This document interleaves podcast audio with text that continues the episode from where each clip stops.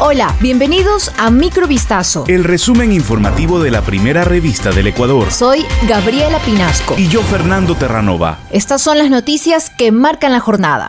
El presidente de la República, Guillermo Lazo, dio detalles sobre el millonario financiamiento de los 18 días de protestas a nivel nacional, convocadas por el sector indígena, que aprovechó un sector político para intentar su derrocamiento del poder, según dijo el mandatario, y responsabilizó a Rafael Correa. Un total de 15 millones de dólares fue el dinero invertido en el paro, que según reveló el primer mandatario, provino del narcotráfico. Por su parte, el presidente de la Confederación de Nacionalidades Indígenas, CONAIE, Leonidas Sisa, argumentó que las manifestaciones no fueron financiadas por el narcotráfico, la delincuencia o actores políticos. Dijo que fue gracias a la ayuda de la misma ciudadanía.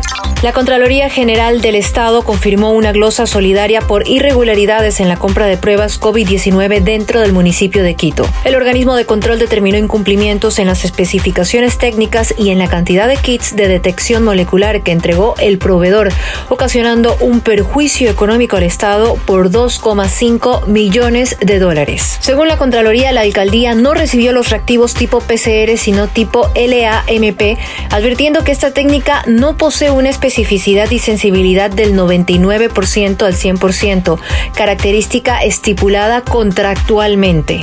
El fiscal de la Unidad de Administración Pública, Martín Navarrete, presentó el dictamen acusatorio contra el exsecretario de Comunicación, Fernando Alvarado, por su presunta responsabilidad en el delito de incumplimiento de decisiones de autoridad competente. En su intervención, el fiscal Navarrete señaló que Alvarado incumplió las medidas cautelares dispuestas por otro juez que determinó que el exfuncionario debía presentarse cada 15 días en una unidad judicial de la provincia del Guayas, además de la prohibición de salida del país y la colocación del dispositivo de vigilancia electrónica. La Fiscalía solicitó al juez que dicte auto de llamamiento a juicio contra el procesado y anunció la abundante prueba documental, pericial y testimonial que utilizará en la etapa de juicio en caso de que el magistrado acepte el pedido de la Fiscalía.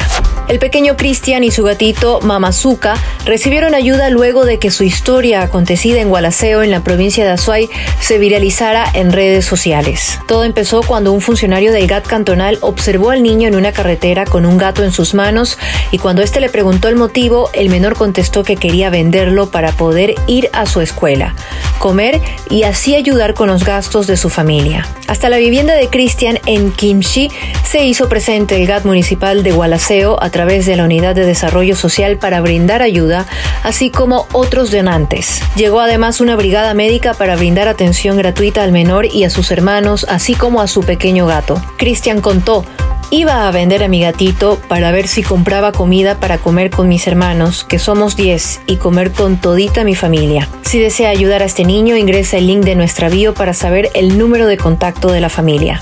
El ex primer ministro japonés Shinzo Abe murió este viernes en el hospital tras sufrir un ataque con arma de fuego durante un acto de campaña en Nara. Esto generó gran conmoción en Japón y en todo el mundo. Shinzo Abe fue llevado al hospital a las 12 y 20 de la mañana. Estaba en estado de paro cardiorrespiratorio a su llegada.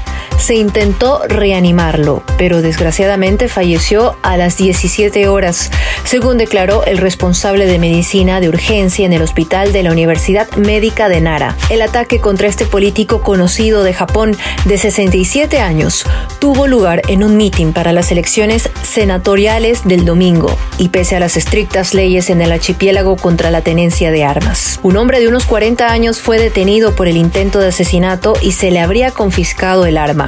Según varios medios locales, el sospechoso es un japonés que pertenecía a la Fuerza Marítima de Autodefensa japonesa. Esto fue Microvistazo. El resumen informativo de la primera revista del Ecuador. Volvemos mañana con más. Sigan pendientes a vistazo.com y a nuestras redes sociales.